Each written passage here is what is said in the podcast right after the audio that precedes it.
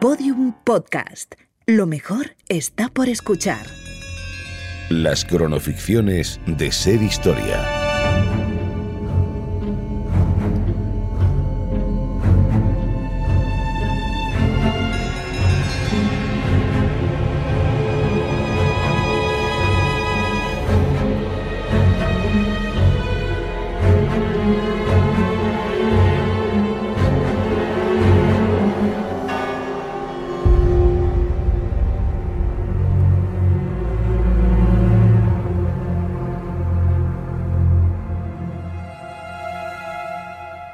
Cada época tiene sus lemas, convicciones profundas que arraigan en el corazón colectivo y que ciertas personas encarnan. Estos seres sueñan como los demás, pero a diferencia de los demás, dan un paso adelante para conseguir sus sueños. No siempre aciertan, pero siempre triunfan por el mero hecho de haberlo intentado. Los caminos para que un nombre pase a las filas de los que serán recordados son inescrutables. Y si bien es cierto que no siempre se consigue pasar a la historia por lo que uno soñaba, seguro que por el camino surge algo inesperado por lo que finalmente el resto de una época y de muchas que habrán de venir recordará un nombre. Augustus Leponchon y la civilización maya. Quiero que te pares un momento y pienses lo que tenían en común Aristóteles, Copérnico o Galileo. Probablemente muchas cosas, pero la que hoy nos interesa es su cuestionamiento de lo establecido. En el siglo XIX, donde va a transcurrir esta historia, eran muchos los que se atrevían a cuestionar el auténtico origen de la civilización. Unos consiguieron demostrar sus teorías, otros se pasaron la vida defendiéndolas, como Augustus Le Plongeon. Si te pido ahora que pienses en el origen de las ciudades, en el origen de la civilización, seguramente te viene a la cabeza Babilonia, Grecia, Roma, o seguramente el antiguo Egipto. ¿Qué pensarías si te digo que Augustus de Plongeon fue más allá y situó el origen de la civilización en los antiguos mayas, en el 9500 a.C.? ¿Es creíble? ¿Es demostrable? Yo te voy a contar su historia. Tú vas a sacar las conclusiones. La vida de nuestro protagonista no tiene nada de convencional. Ser fotógrafo, médico, explorador y arqueólogo podría ser suficiente para destacar a finales del 19, pero no para Augustus. Conseguir el reconocimiento y convertirse en pionero y máximo experto en la civilización maya se acercaba más a lo que nuestro protagonista entendía por alguien valorado. Y el reconocimiento fue lo que buscó sin descanso. Como datos extraordinarios en su biografía está el propio lugar de nacimiento, la isla de Jersey. Más tarde, adoptaría la nacionalidad norteamericana y allí buscaría la gloria. Sin embargo, su llegada al continente fue casi de película. Augustus Le Plongeon pisó tierra americana sobreviviendo a un naufragio y llegando a las costas de Chile con tan solo 19 años. Pasó por Perú, San Francisco o Nueva York. Y finalmente, junto a su joven mujer Alice Dixon, se instaló 12 años en la península del Yucatán, México. Y allí entre 1873 y 1885 se dedicaron a descubrir y fotografiar todo lo que encontraron sobre la civilización maya.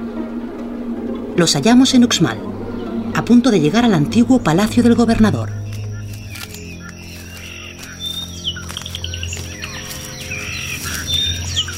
Doctor, a lo mejor deberíamos evitar esa colina. Hasta hace muy poco fue zona del ejército mexicano. No creo que seamos bien recibidos por él. Y con esta luna llena, somos un blanco fácil. Kawil, te hemos contratado para que nos ayudaras. Si no estás seguro, manda a tus hombres para que rastreen el terreno.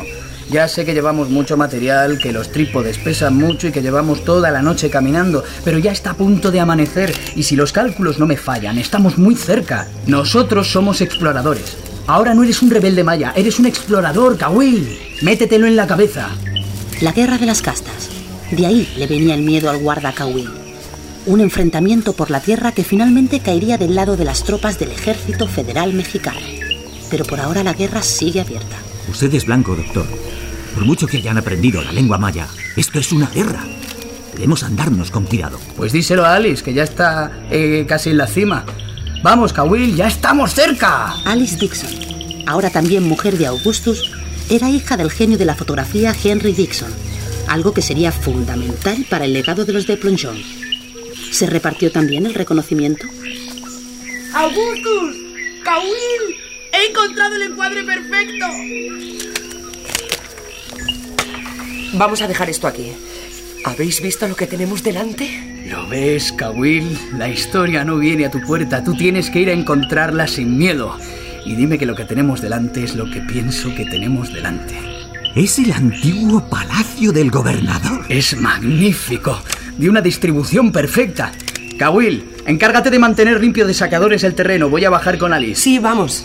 Estamos haciendo historia, Kawil. Ahora sí que van a empezar a respetarnos. Augustus sigue convencido de que la civilización maya fue anterior al antiguo Egipto y que la misteriosa Atlántida fue el nexo perdido que lo explicaría todo. Y sí, ya lo sé.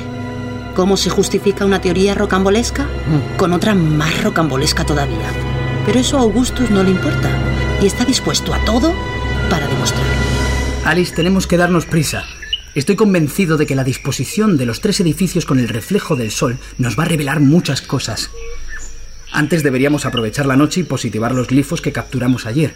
Si dicen lo que yo pienso, creo que estamos cerca de algo muy importante. Lo primero, está a punto de amanecer. Vamos a capturar una toma desde aquí. ¿Dónde está Kawi? Él lleva las placas. Está al tanto de los saqueadores. Los saqueadores no van a avisar a Augustus. En cuanto descubran el valor de esto, los tendremos pisándonos los talones. Vamos a preparar las fotografías. El palacio del gobernador puede que sea lo que está esperando la sociedad de anticuarios. Pues no perdamos más tiempo. Dile a Kawil que traiga aquí las placas y vamos a acercarnos. Sin duda Alice sabía, o intuía, que el valor y el reconocimiento de su exploración pasaba por constatar lo que veían con técnicas fotográficas innovadoras, y que ninguno hasta la época había utilizado. Y la opinión de la sociedad de anticuarios, que por otro lado era quien financiaba parte de su estancia, estaban empezando a ponerse nerviosos. Y sin ninguna duda, la divulgadora sería ella. Alice lo sabía, Augustus todavía no. Muy pronto irían llegando cartas con fotografías, traducciones y sobre todo teorías de Augustus Le Plongeon a la Sociedad de Anticuarios Americanos, que aunque tenían una sede preciosa, preferían siempre reunirse en el Café Colombo. Señores, traigo noticias de México. ¿Los Le Plongeon? Tranquilo, Edward. ¿Qué pone en el sobre? Stephen Salisbury, presidente de la Sociedad de Anticuarios Americanos. Dame eso, Alfred. Veamos las novedades que nos manda nuestro querido Augustus.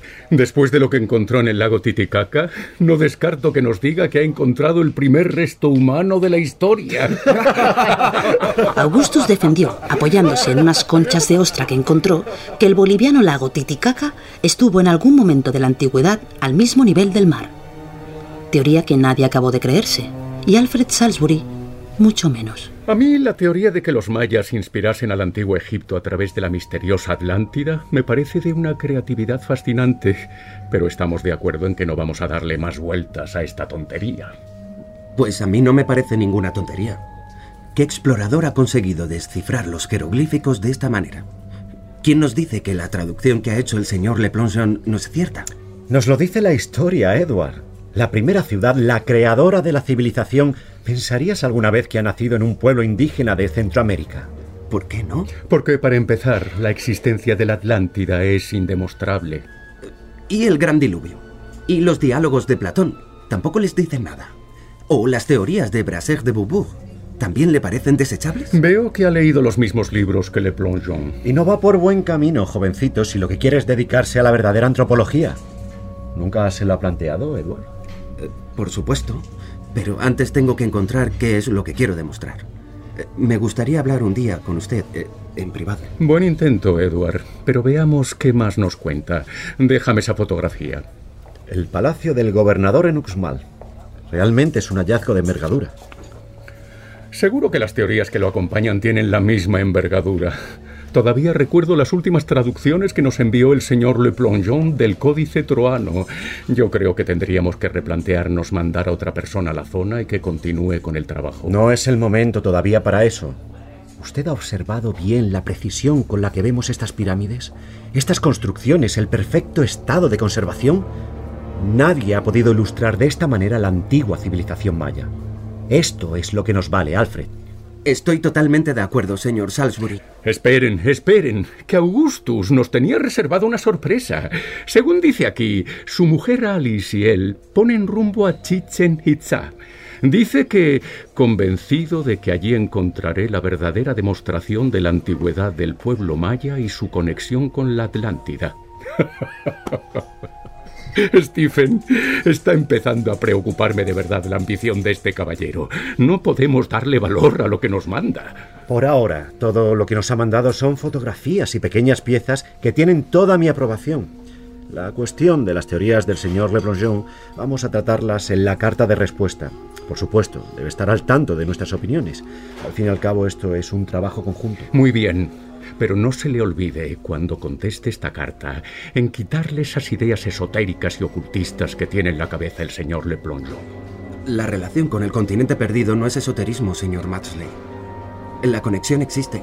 Solo hay que dejar que se demuestre. Stephen, si mi opinión aquí vale de algo, le digo que corte las alas al señor Le Plongeon o nos va a traer problemas. No se preocupe, Alfred. La evidencia es la evidencia y no se enfade tanto con el joven Edward. Ya no recuerda cuando usted era joven y se planteó la existencia de otras teorías. Yo lo único que digo es que tendríamos que plantearnos seguir apoyando económicamente la expedición. Están llegando a mis oídos ciertos movimientos del matrimonio Le Plongeon contra compatriotas en el terreno. Lo dejó caer en la anterior carta. Él los llama saqueadores. ¿Saqueadores? Ciudadanos norteamericanos que se juegan la vida en medio de una guerra en México por salvaguardar la historia. ¿Saqueadores? Caballeros, por favor.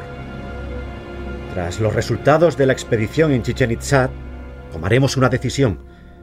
No quiero perder ni un solo contacto en México por enfrentamientos personales. Vamos a darles una segunda oportunidad, como seguro se la daría cualquiera de ustedes.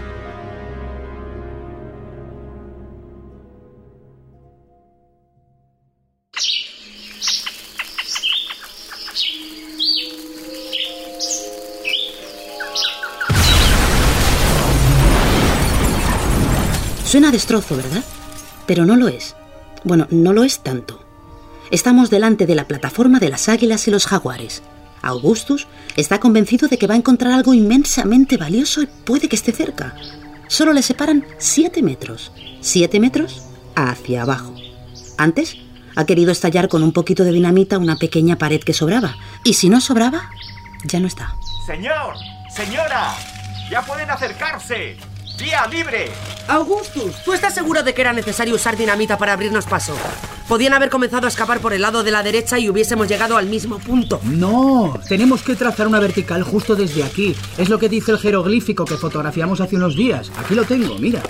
Nuestro protagonista sigue empeñado en confiar en su intuición y su propia interpretación de los glifos mayas, que según él le indicaban que debajo de esos escombros iba a encontrar una clave fundamental para sus teorías. Kawil, dile a los hombres que quiten todo el escombro. Vamos a empezar a excavar en este punto. Deprisa, que se nos echa la noche encima. Y a partir de ahora, con mucho cuidado. En cualquier momento podemos encontrar algo. Sí, señor. Debemos darnos prisa, Augustus. Tengo el presentimiento de que no estamos solos. Voy a colocar la cámara ahí arriba, en la escalera. Mm, Es el mejor ángulo. Y creo que deberíamos replantearnos lo de la dinamita. Llama demasiado la atención. Si no quitábamos toda esta estructura, no podíamos llegar al punto que necesitábamos, Alice. No es un capricho, lo pone aquí. Lo mismo dijiste Nuxmal y no me haga recordarte el resultado. Señor, señora, aquí hay algo. Con cuidado, Kawil. Espera. Sube despacio. Son piezas pequeñas, señor. Con cuidado. Esto es una señal. Estamos en el lugar correcto. Mira, Alice. ¿Ves cómo este era el punto? Puntas de flecha. ¿Podría ser la base de un asentamiento? Ahora con sumo cuidado. Presten atención a cualquier detalle. Perfectamente, señor. Estamos cerca, Alice. Estamos muy cerca. Y tan cerca. Después de sacar una docena de puntas de flecha, ¡bingo! Señor, señor, aquí hay algo grande. Hay una roca grande. Mire, mire. Tenemos que hacer el hueco más ancho. Vamos a empezar a quitar tierra por los lados. Lo sabía, Alice. Lo sabía. Estamos a punto, a menos de un metro de llegar a nuestro destino. Ahora, quiero que te imagines tumbado en el suelo, boca arriba, con las rodillas dobladas, sin despegar los pies del suelo, y la espalda inclinada hacia adelante, apoyando los codos en el suelo, como si estuvieras en la playa. ¿Tienes la postura en la mente? Bien, ahora gira la cabeza, 90 grados, como posando para una foto. Esa es la forma exacta de la estatua que está a punto de volver a ver la superficie. ¿Está bien atado? Perfectamente, señor. Vamos a subirlo con cuidado. Uno, dos, tres. Dios mío, es enorme. ¿Estás viendo lo que yo estoy viendo, Alice? Ahora sí que voy a tener que darte la razón. Despejen bien esa zona. Vamos a colocarlo aquí. Bajadlo con cuidado. Despacio. ¿Está posado? Muy bien. Veamos lo que tenemos aquí. Magnífica y gigantesca escultura. Es una figura masculina. ¿A quién representará? ¿Un batab o, o quizá un guerrero? Es enorme. Y muy pesado, señor. Pesado es. Concretamente pesa 363 kilos. Sin duda un gran hallazgo. Yo diría que esto es... granito. Y fíjate, Alice, fíjate en los jeroglíficos de los lados. Y el recipiente del vientre, una clara muestra de ser una ofrenda.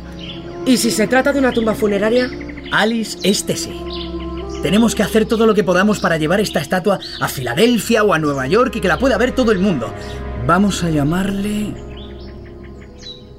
Jack Moll. Jack Moll, zarpa de jaguar. Me gusta. Alice, vamos a fotografiar bien los glifos. Estoy deseando descubrir lo que quieren decir. Aquí puede estar la clave de la conexión de los mayas con la misteriosa Atlántida. Tiene hasta rasgos egipcios, ¿no te parece, Alice? Me parece que nos va a costar mucho sacar esto del país, Augustus. Y no iba nada desencaminada. El Chacmol nunca salió del país. Se están complicando mucho las cosas. Tenemos que llevarnos todo esto retratado antes de que lleguen los saqueadores. ¿Van a llevarse unos saqueadores una figura que para moverla se necesitan 10 hombres? Tenemos que darnos prisa. Colócate al lado de la estatua. Del Chacmol. Hoy podemos decir que fueron Suena muy 14 bien. los Chacmol que Vamos se encontraron en en la este zona de Chichen Itza. no nos lo van a poder. 14 estatuas rituales de guerreros caídos que hacían ofrendas a los dioses mayas. Parece que este sí iba a convertirse en el gran hallazgo de los Le Plongeon. Por lo menos el nombre con el que se conoce a estas estatuas hoy sí se lo pusieron ellos. Lástima que estuviese terminando su expedición y que ya tuviesen un pie en Brooklyn, donde tendrán que rendir cuentas con la Sociedad de Anticuarios Americanos. El viaje de los Le Plongeon en el Yucatán tiene los días contados. Señor Le Plongeon, es un honor para mí estar hablando con usted.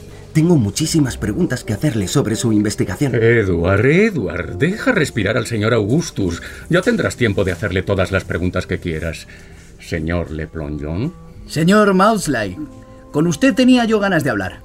¿Qué tal van sus estudios? ¿Ha tenido tiempo de cambiar ya la bombilla de su escritorio para continuar leyendo? Noto cierta hostilidad en sus palabras, Augustus. Veo que quien no profesa el ocultismo no es bienvenido en sus debates. Señores, aquí tenemos a Alice Le Plongeon. Centren su atención donde tienen que centrarla. Ya habrá tiempo para hablar de teorías. Lo primero que vamos a hacer es darle la enhorabuena a los Le Plongeon, que han realizado un trabajo de documentación y registro fotográfico magistral e inédito sobre los antiguos mayas. Ahora ha llegado el momento de que se avisten nuevos ojos en la provincia. Lo que han visto nuestros ojos no puede ni imaginarse. Su interpretación sobre las fotografías es sobre lo que hemos venido a hablar. Pero traemos una sorpresa final que merece una explicación pausada. Me da a mí que sea lo que sea, me va a sorprender. ¿Una nueva teoría, Alice? Estamos convencidos de la estrecha conexión entre la antigua civilización maya y la masonería. Hemos tenido tiempo de sobra para documentarlo y aquí traemos nuestra investigación. ¿Ahora la masonería?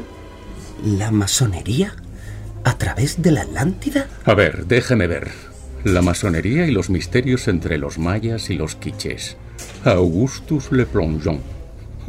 Como título de un libro de aventuras no me parece mal. Me encantaría poder tener una copia, señor Le Plongeon. ¿Para qué quieres una copia de semejante? No sé si les he dicho, Alice, Augustus, que el joven Edward Thompson es un férreo admirador de su trabajo y se está planteando visitar el Yucatán en los próximos meses y proseguir con la investigación. Por eso les he hecho venir a todos aquí. Seguro que tienen muchas recomendaciones que hacerle. Stephen, vas a dejar que se continúe con esto. Alfred, ya conozco su opinión. No hace falta que me la repita. Veo que no está de acuerdo en nada, señor Mausley. Lamento que para usted, siendo un arqueólogo de sillón, sean difíciles de creer las cosas que suceden en el terreno. ¿Arqueólogo de sillón? ¿Está usted cuestionando a la Sociedad de Anticuarios Americanos? Le estoy cuestionando a usted. Pero, ¿quién soy yo para cuestionarle? ¿Verdad? Yo quería preguntarle, señor Salisbury, en qué museo finalmente se han expuesto todas las piezas que íbamos mandando. Estoy deseoso de ver la exposición. De eso precisamente quería hablarles. Muy a su pesar, Augustus Le Plongeon descubrió que no le habían puesto su nombre ni siquiera su apellido a una gran exposición. De hecho, muchas de las piezas se documentaron y se guardaron en sótanos. Lo que no le puede quitar nadie es haber fotografiado junto a su mujer a parte de la antigua civilización maya antes que nadie, y con unas técnicas totalmente innovadoras. Augustus se pasó el resto de su vida en Brooklyn, defendiendo sus teorías hasta el año de su muerte, 1908. Alice abrazó el espiritualismo y se hermanó con la sociedad teosófica, sin perder de vista nunca su creencia en el continente perdido. ¿Y a ti? ¿Te han convencido las teorías del matrimonio Le Plongeon?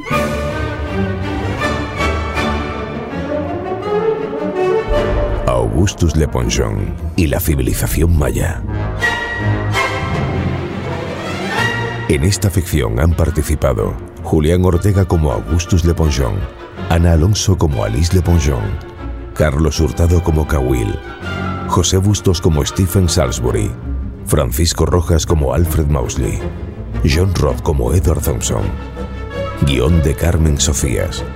Con la colaboración en el programa de Juan Ochoa. Producción Fermín Agustí. Realización y diseño sonoro Carlos Hurtado. Dirección Carmen Sofías. Todos los episodios y contenidos adicionales en podiumpodcast.com y en nuestra aplicación disponible para dispositivos iOS y Android.